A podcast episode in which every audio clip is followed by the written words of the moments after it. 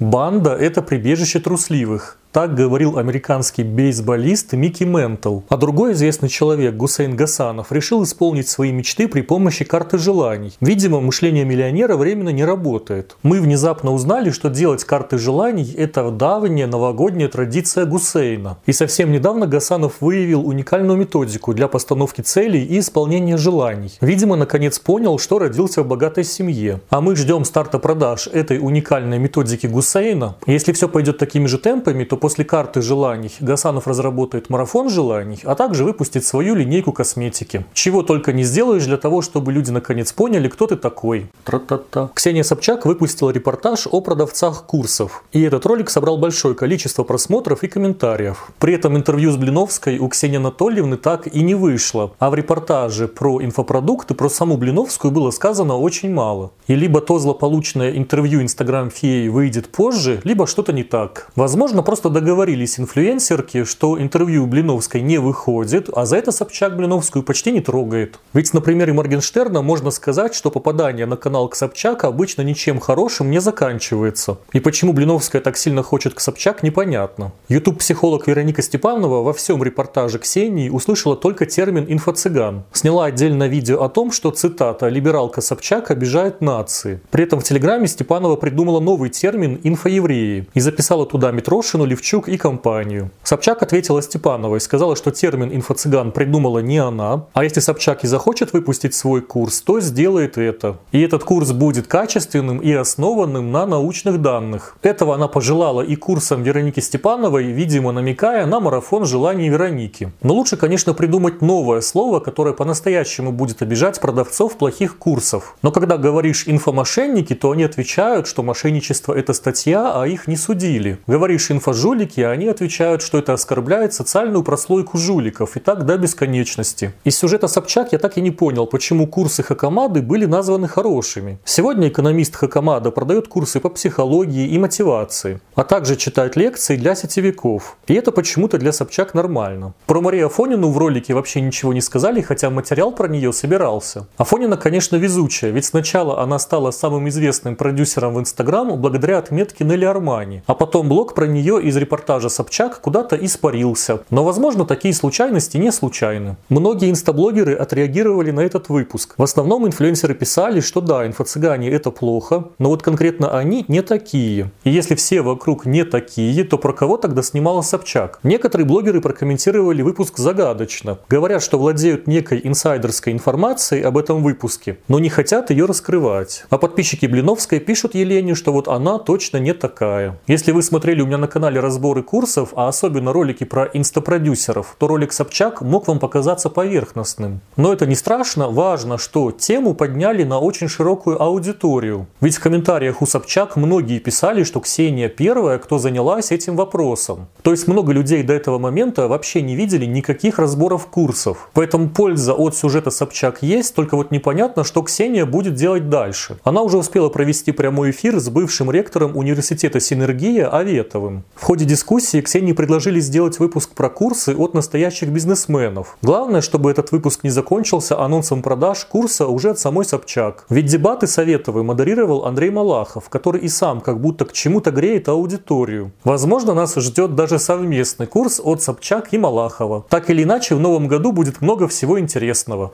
Тра-та-та. Михаил Литвин, 14,2 миллионов подписчиков. Недавно узнал о существовании маркетплейсов. Михаил твердо решил зарабатывать на Wild Wildberries. Видимо, заработка с рекламы букмекеров ему мало. Свой путь на маркетплейсе блогер решил начать создание обучающего курса. Странно, что Михаил даже не попробовал перепродавать на площадке товары садовода, а сразу принялся обучать. Прогрев был странный. Михаил искал перспективный бизнес, сразу же нашел Wildberries, поговорил с кем-то по видеосвязи и, собственно, все. Литвин сделал вывод, что сейчас самое время начать много зарабатывать на маркетплейсах. Для хайпа перед стартом продаж Михаил покатался по торговому центру в Одинцово на машине и таким образом попал в СМИ. А в мини-прогреве от Литвина приняла участие даже основательница Wildberries Бакальчук. Она встретилась с Михаилом и ответила на несколько его вопросов. Надеюсь, Литвин и ее обучил заработку на Wildberries. А я поговорил с человеком, работающим с Wildberries, о том, нужны ли вообще курсы по обучению этому и сколько вообще можно заработать. Также я ответил на несколько его вопросов, ссылка на это видео будет в описании. Не удивляйтесь, что мои собеседники на видео будут в масках кота и голубя.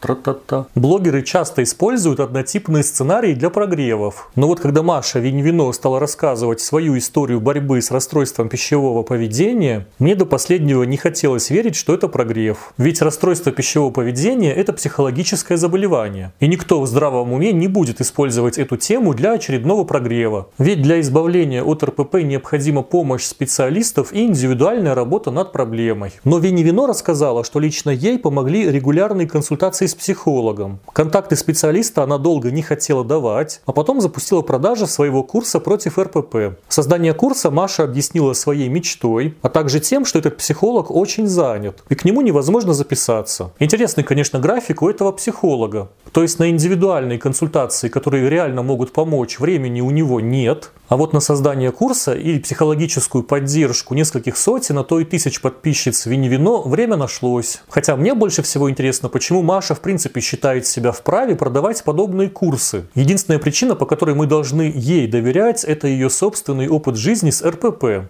Так поделись с подписчиками своей историей борьбы и посоветуй им обратиться к специалистам. Все, больше от тебя, как от инфлюенсерки, ничего не требуется. А во время старта продаж стало понятно, что курс готовят очень серьезный. Маша название протокола восстановления написала с ошибкой. Инстаграм, кстати, заблокировал все аккаунты Марии. Пока у Вини Вино есть только телеграм-канал, в котором она продолжила продажи. Такими темпами блогеры со временем вылечат нас от всех болезней. А Джош и вовсе подарит нам бессмертие, конечно, если его курсы кто-нибудь купит. Тра-та-та. Простите за следующую новость, но когда аккаунт Джоша удалили, я надеялся, что эта история закончилась. Но мама Джоша не растерялась и купила участие в Гиви для нового аккаунта Юрочки, в котором оперативно появился пост от лица мамы Джоша. Из текста мы узнали, что в блокировке Юры мама подозревает Екатерину Дуденко, которая отказалась дать им свою яйцеклетку. Также мама Юры пообещала наложить на себя руки в прямом эфире, если аккаунт Джоша не разблокируют в течение недели недели. Видимо, тоже будет топиться в ванной в прямом эфире. Это у них семейное. И вот с момента угроз от мамы Джоша прошло уже две недели, а аккаунт сына не восстановили. Мы могли уже начать переживать о маме Джоша, но она дала о себе знать. Как только Катя Деденко в сторис усомнилась в психическом здоровье Юры и написала, что Джош жив, мама ответила, что это клевета и оскорбление,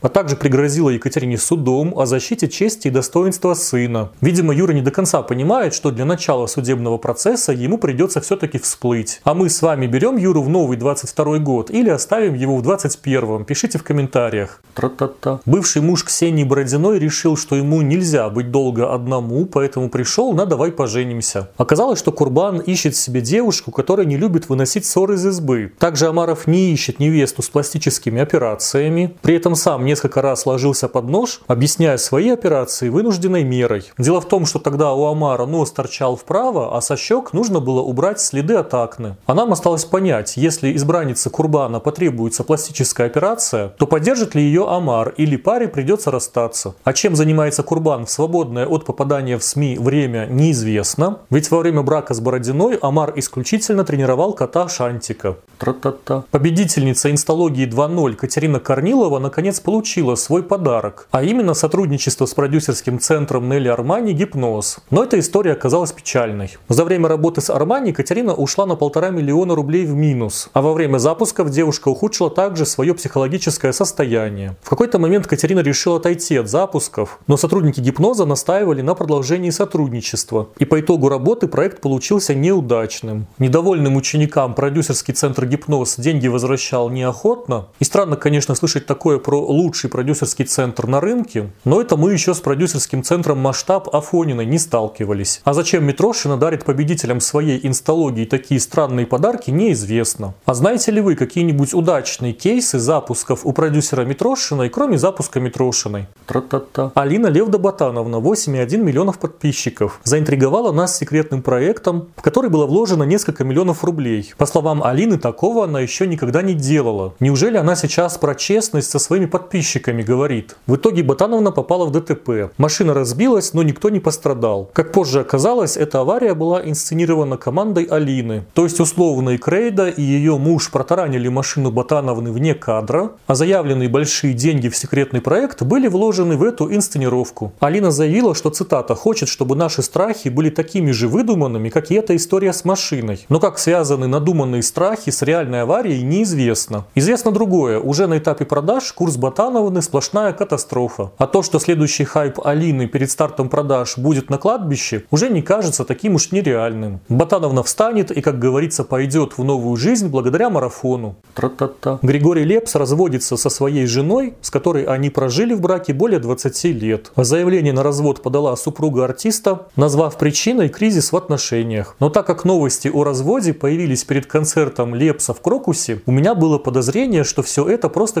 пиар-компания. Однако 20 декабря пара официально развелась, и это какой-то пиар, вышедший из-под контроля. Также были новости о госпитализации Лепса, но певец опровергнул это в Инстаграме, объяснив все банальной усталостью. И пока Григорий Лепс создавал инфоповоды, в сеть выложили информацию о заработках артистов в новогоднюю ночь. Так, Лепс делит первое место по высокооплачиваемости с Лободой. По информации СМИ, за выступление в новогоднюю ночь певец получает 10-15 миллионов рублей. В такие моменты и правда поверишь, что скандалы звезды готовят именно перед Новым годом, чтобы о них вспомнили и позвали на корпоратив. Ольга Бузова ведь тоже недавно прошлась по своим бывшим. Сначала досталось Тарасову, а потом и Дави. Зато теперь за корпоратив можно просить больше денег. Подписывайтесь на канал, давайте сделаем 133 тысячи подписчиков. Посмотрите также вот эти видео. Всем пока!